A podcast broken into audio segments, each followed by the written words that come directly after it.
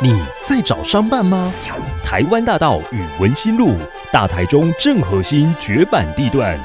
，Star Up 台中国际新创，三千六百平全台单一平面最大饭店式管理商办，中台湾最新创的办公空间，七十至三百平多元挑高格局，配备独立大金 VRV 变频空调，附设健身盥洗中心、咖啡厅、国际会议厅。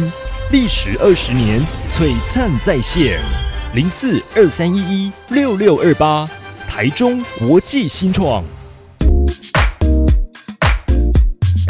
欢迎收听《地产达人秀》，我是森林，我是 Yoga。好，上一集呢跟大家来聊到了贷款，哇，很多听众朋友也有私讯，对，不晓得韵如这边应该也很忙啊生。意 兴隆，是哦啊，是啊有有接到一些那个听众的电话，没错。今天我们一样邀请到了合营地震士联合事务所的邱韵如、邱代书。 Hello，大家好，我是韵如代书，欢迎很高兴又来跟大家分享。嗯，怎么检视自己的还款能力呢？好，我们接续鲁上一集的一些相关议题来跟大家再做一个分享，如何检视自己的还款能力。嗯，当然，第一个你自己个人应该很清楚自己现在的。就是过往的所有的信用状况，好比对说你的信用卡有没有正常缴款啊，你有没有车贷、学贷、信贷这些都有没有正常缴款，这是最基本的关于信用状况的部分。嗯，那至于呃，还有一个点就是收支能力，就是我们看我们的还款能力。好比说，你一个月收入是十万，那我们大概能银行在抓的时候，我们大概是要抓多少是属于在缴房贷的部分。那这家每一家银行它对于这个收支比的那个比例不同，那大概大部分落是落在五十五趴到六十五趴，是你可以拿出来缴房贷的。你不可能说你赚十万全额都拿来缴房贷，不可能嗯嘛？因为我们还是会有最低最低生活薪资的那个部分啊。对，我们买房都会告诉大家，拿不要三分梭之哈一嗯的钱，就是做房贷、嗯要去评估。嗯，对，三分之一，三分之一，三分之一是非常最理想的对最状态理想的，因为你还要去做一些生活品质的平衡嘛。对那但是有的银行它可以抓到百分之六十五，最高大概差不多六十五趴左右。其实你大概抓不要超过二分之一啦，大概二分之一多一点点，嗯多一点点，嘿，大概就是银行一般在算收支比会给你的那个条件。好比说像我们刚刚说十万块。那我们是不是可能有五万五或到六万五可以去缴房贷，对不对？那你就会去开始检视说，诶，那如果我今天买这一间房子，我用二十年、三十年去摊算下来，每个月的月付金可能是到四万五了。那依照你的收入，你十你十万块的收入要去缴付这个四万五，可不可以？我们刚刚解释完之后，就发现，诶，其实很可以呀、嗯那你要你要去做这样子的贷款的时候，就比较没有什么问题。哦，对，了解，收支比是一个很重要的一个就是评鉴的地方条件啦，对不对？就收支比就好了。嗯，收支比，呃，对，收支比是一个，除了我刚刚说的信用状况嘛，信用状况你你自己会最清楚自己的状况。那再来就是收支比的部分，嗯嘿，那再来就是你买房的时候，就是在于物件的那个价格，是，价格你可能要稍微做一点点功课。怎么？说？就是我刚刚说的、啊不，要买贵了，，对你买贵了，像说你你买一千万，可是实际上的实价登录的行情可能大概落在九百万左右，或是九百二左右。嗯那这中间的差价，银行能够估得上去、拉得上去吗？是，对，那就是我买之前我怎样去做这些功课？来买之前呢、其实现在政府的那个一些资讯都很透明实，价我们可登以录透过实价登录去比找一下，看看就是你们这个社区或附近成交的行情，你大概就会知道说，哎、目前成交行情都在三十万，可是你买的价格都已经来到三十三、三十四了，这就是明显的会偏高，嗯，哦对，明显偏高。是嗯是，那你就要稍微去检视一下，说这中间的差价，或者是说你也可以请银行先帮你做评估估价，说，诶，那如果我现在用呃九百一千万这个价格来买的时候，你们评估下来预计能够贷多少？嗯嗯嗯，是。这个是评估，不是评连估针。对初步的评初步估评，对，评你可以估嗯口头上先跟他们先问，是 OK 没有问题的，是。是。那如果是相同条件之下，为什么每一间银行给的条件又都不一样呢？诶，每一家银行在贷款这个部分啊，他们看的角度真的不同。就像我们在上一集所分享的，嗯，嗯，你是大白，你是小白，你过去有没有什么信用不良的记录什么之类的？这些全部都是会影响到银行怎么去看待，甚至有的银行，我们在上一集有分享到说物件估价，对不对？是，有的银行像像我们在台中市的某一区，我们是不是呃可能会面临一些我们所谓比较不希望遇到的一些险恶设施？嗯那有些银行像他的老板非常介意风水这件事情。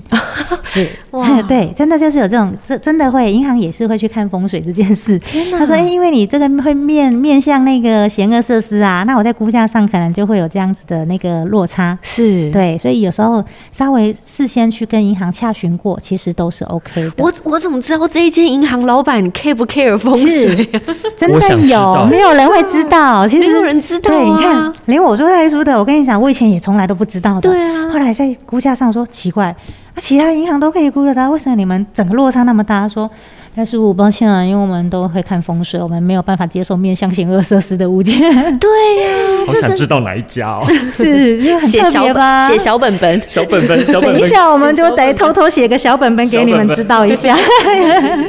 然后以后你们要贷款的时候都可以都可以记录一 下。风是，风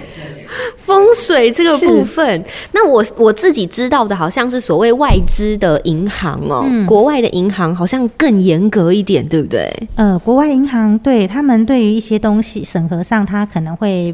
更严格。可是这个其实我觉得都是看银行。嗯，如果你像我们不要说国外啦，我们说外商银行啊对就好了外商银行对外商银行跟我们本土银行，它的审核上真的有差。嗯我们通常说啦，我外们商银行举例几个外商银行好了，名称要说出来吗？可以啊，因为我们都讲嘛。如果都讲就不会置入，对对，好，那好比说花旗银行、嗯，花旗是花旗外银行、商外外商银商、行，外商，汇丰也是外商汇，丰汇也是丰也对是，是呃，渣打其实它也算是外商银香行，哦港的嘛对对渣对打对也对是对对，好，就是这几家。噔噔噔噔噔噔，还是有的。好，来，他们真的确实会比较挑客人，哦他们的客群都比较算是优质客。优质客，对嗯哦，真的吗？对，就是 财力要够雄厚就对了。你要很有很明确的一些财薪薪薪资所得财力资料出来，哇，要比较明确的。像我跟他说，有一些可能我们有些听众朋友，他可能是呃现金收入的客人，那这种客群他可能也不会习惯性把钱存放在银行里面。嗯，他如果要跟这些外商银行做贷款申请的时候，就不是他就他可能能有时候可能会被拒网，或者是拿到了陈述跟利率条件就不是你想要的那个条件。嗯，对了解。嗯，我有听过外商银行，其实它的那个利率啊是蛮，就是可以帮你贷到不错的。不错陈述，但是因为它都是优质客，所以它才可以不几错乎陈述、啊、几乎是优质客，对啊，嗯、我再跟大家分享我自己的状况好了。来，花旗的享乐卡，嗯，大家哦都对很看想电要，影对不对对？看电对，影它很真的好优用惠微非秀常多。是我曾经我也想要申请那一张，嗯可是你知道吗？我申一直都申请不过，为什么？不可思议的吧？我自己其实我那时候也吓一跳，我就不懂为什么那个那时候学生都可以办，我记是得我办不过，啊，我办不过，我固你定怎么了？今天要不要来告白一？下？真的是真的，我 跟你说，哎、因为花旗应该说，后来我才进一步了解到，原来原来是因为跟我的行业别的职业有关系。 你都是现金，我们不，其实我我哎不还是是现金，我是固定领，我算是固定领薪水加奖金的。那 OK 啊。对，听起来是 OK 的，对对啊不对？但是因为我的职业别是因为代书，是可啊能是就是后来我才进一步听听人听长辈们说，就是说因为早期那个代书啊，他因为我们。了解不动产，那对于不动产这一块，可能就是因为了解的关系，所以对于某些行为上，可能出现了一些让银行觉得不 OK 的行为。掏家包，那对，到导致银行可能对我们这个行业别的印象就不好，所以他在归类上的时候，我们的贷款陈述跟那个呃，甚至连办信用卡这件事情呐、都受影响哎、好歧视 哦！对，所以我那时候，可是呢，我就为了偏还是喜欢他这张卡。刚好有一次我转转了一个职位，转了一个职位，嗯我我当下那时候并不是我现在的这个代书的这个工作，嗯我是转了一个行政职，趁就机因办为那个时候就趁机办办到了这张卡，哇，所以你知道，其实我好伤心的，原来连行业别对于办卡申请都有影响，都有影哇，响。这一点是告啊诉我们，职业很重 要。是，所以如果说像有些听众朋友，他如果是我们从上一集到这一集，你们发现我都会跟你们提到一个现金客户、领现金的客户这个族群。对我会非常这个现金客户的族群，你真的要有一个习惯性存入的动作。好比说，我明明每个月公司给我十万块的现金薪水，我会建议你们不要都把钱放在身上，就是。这样子做使用，你要习惯性的领到钱之后，你把它存进去银行，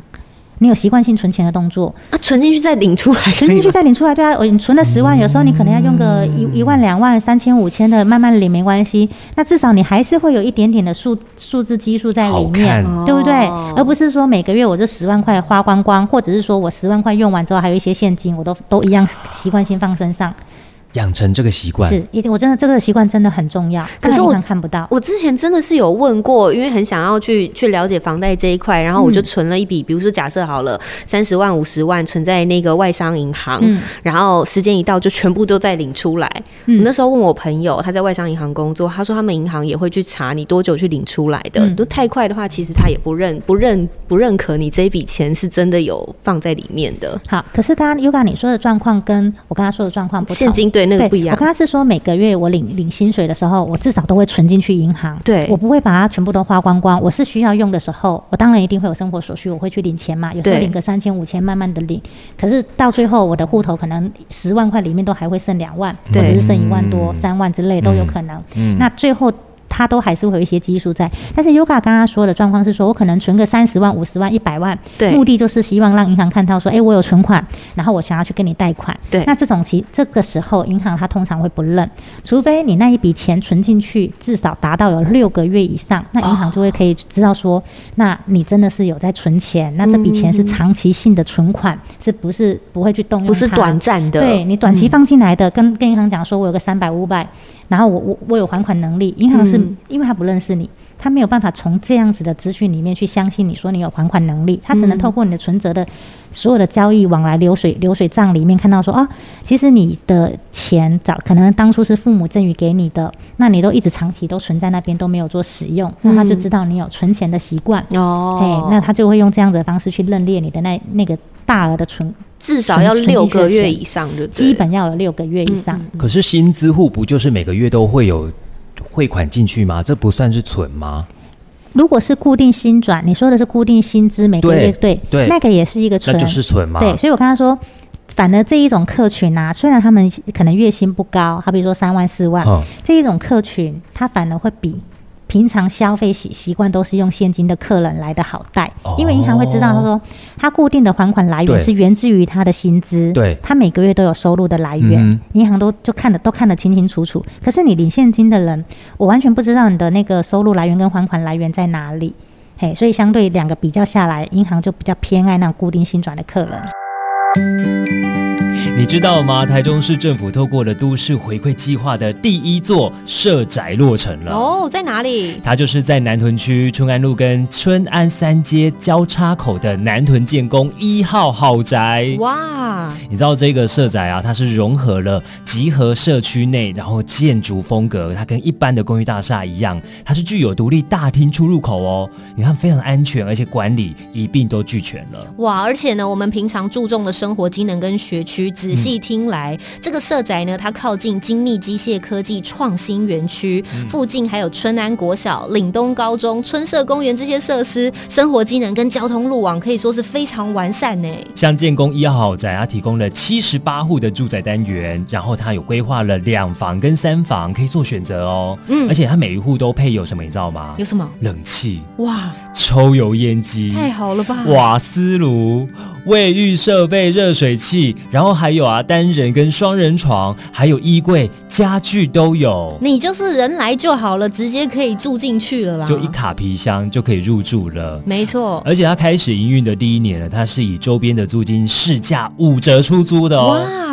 你知道租金呢、它含管理费呢，两房型的九千到九千八百元，哇然后三房型的话呢，则是一万两千七百元，价格非常的优惠，对不真对的哎？相信呢，其实在减少弱势，还有对于青年租屋的负担是非常好的。嗯，而且它申请资格也很简单哦，只要你是涉及在台中市或者是在台中市就业就学，而且年满二十岁，名下没有自有住宅，而且符合公告财税标准的民众，都可以申请成租哦。最后再提醒大家，受理申请已经开始了，时间从十一月十九号礼拜三一直到十一月二十二号礼拜二截止。除了是临柜到市府投件和邮寄资料申请之外，也有提供二十四小时都能够申办的线上申请。线上申请请搜寻台中市社会住宅一期租网站，大家都可以多加利用。等你哦！以上为台中市政府住宅发展工程处广告。还有没有一种客人，银行也偏爱，就是你在百大企业，非常爱。怎样我百们大一企般业我？们一般说三三呃有个师字辈的好了，我们医师、律师、会计师这些是银行特爱的嘛。老师呢？好，老师也是银行啊嗯，公教也是哦公教银行，银行也爱的。好，那直军职军职军也 O 也是 OK 的。好，百大企业，对好比百大说企业我们现在在股票上面都看得到排前前几名的，有啊上市柜的，嗯是这些上市柜的。他们也都非常爱，甚至可能针对这样子的客群啊，他们都还有一些特殊的优惠。哦，是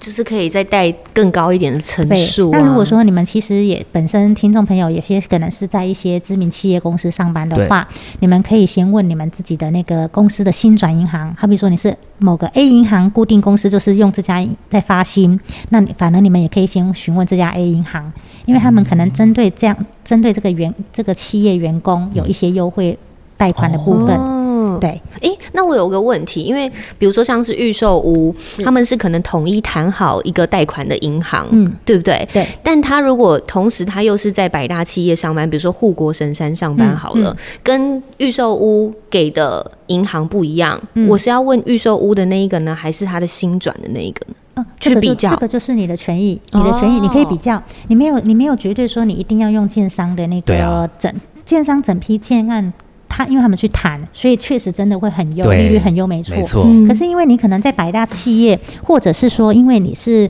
呃三思。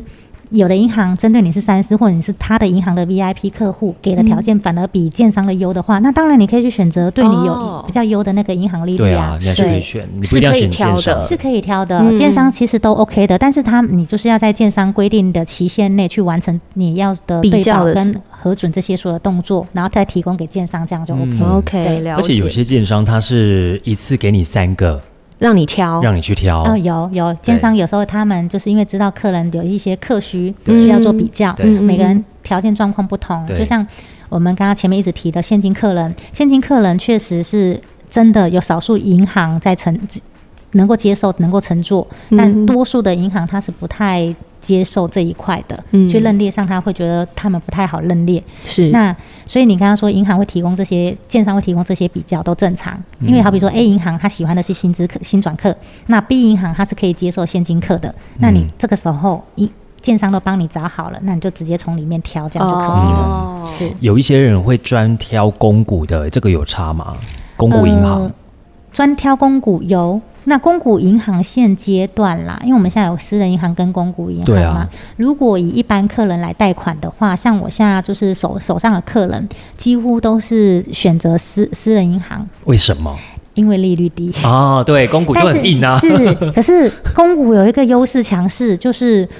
青年首购八那个八百万青年安心成家这个专案，哦这个利率也低哦。对，这个利率也低。 是限定公股哎，公公股银行在乘坐，八大公股银行都在乘有乘坐。哦。所以如果你是要办那个青年首购的话，你就是是要非得要公股银行的，没错私人没有啊。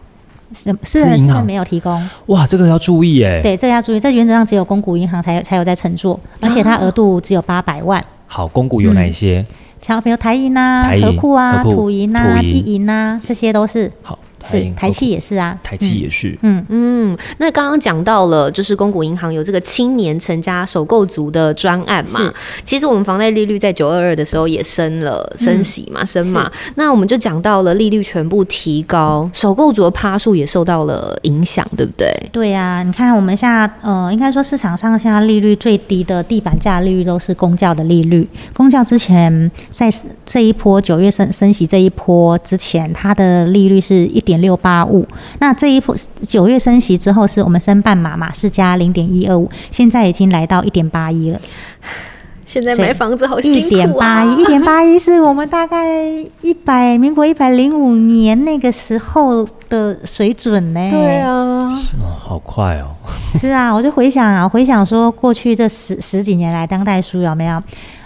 最高啦？首购那时候可能大概近两趴，嗯可是这几年的利率真的太，很老实说，真的是非常非常低。第一，那下次因为央行今年三次升息，升到现在最低地板价来到一点八一，其是。实也是蛮吓人，就可以知道我们现在的物价一直在上涨。对，就是这个是通膨啊，它的它的速度真的很快很快啊。是啊，这个概念就是，如果你是贷一千万的话，你每个月是又多了大概是一千多，六百六百六百块左右上下，如果以一千万来算的话，当然，长期来看，拉长时间看，可能一年多个几万块对。的支出啦，对啊就是大家常讲的，你少看几场电影，少吃几顿大餐，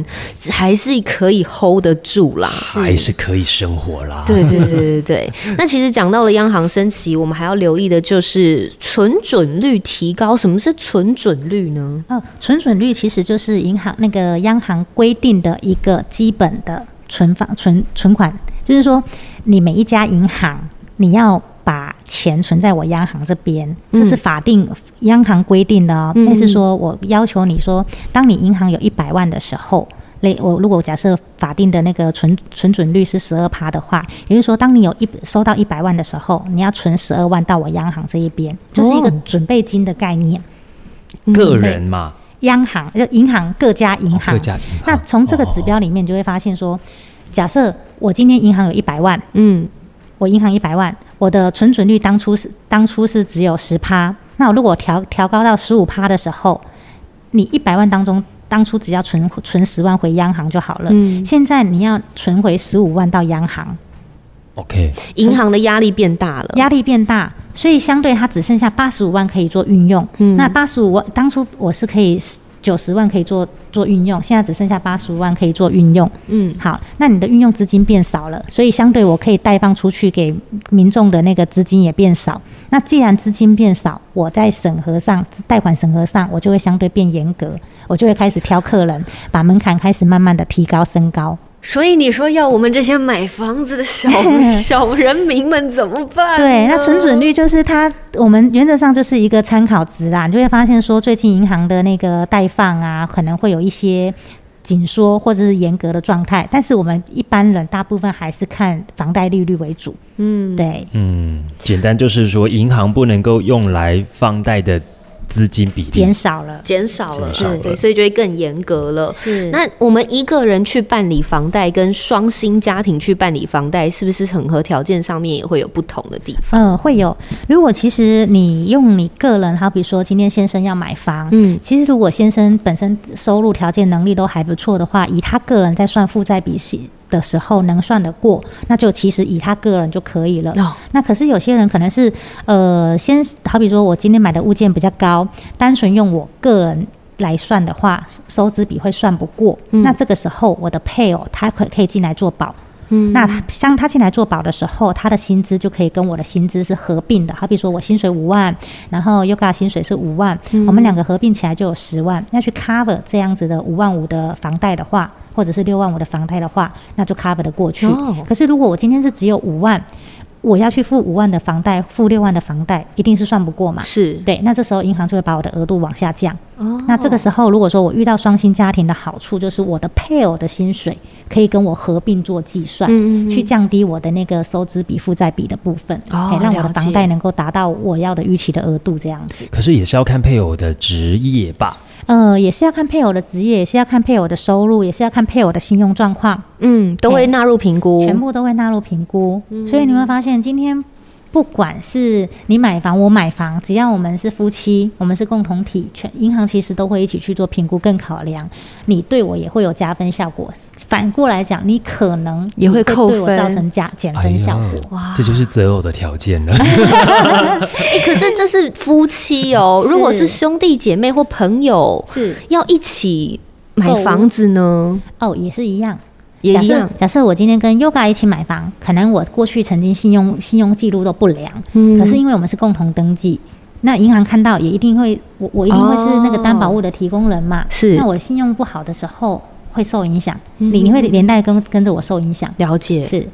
嗯，好，好，那这一集呢，就是跟大家提到综合整理一下，包括评估还款能力啊，为什么银行房贷标准不一样，以及升息之后影响到的不止我们还款的人，银行也是大大的受到了影响。是对，那如果大家有什么问题，其实也可以透过私讯的方式，想要了解更多关于房贷啊，或者是有什么问题想要问代书的话，都可以跟我们说，或者去搜寻他们的事务所合营地震室联合事务所，可以找韵如地震室代书就可以找到了。我们会把那个资讯栏上面就是秀一下我们的合营地震师事务所的资料。是，谢谢大家。什么时候买房？ 听就对了，我们让不懂房市的小白直接晋级成选屋达人。还能帮你找到理想的家。第一手的房产资讯、优质建案推荐、业界专家访谈，通通都在地产达人秀。不可能还没有订阅追踪吧？哎，真的要确定五颗星评价哎！赞助链接给他点下去，欢喜乐捐。脸书、IG、YouTube、Line 搜寻地产达人秀。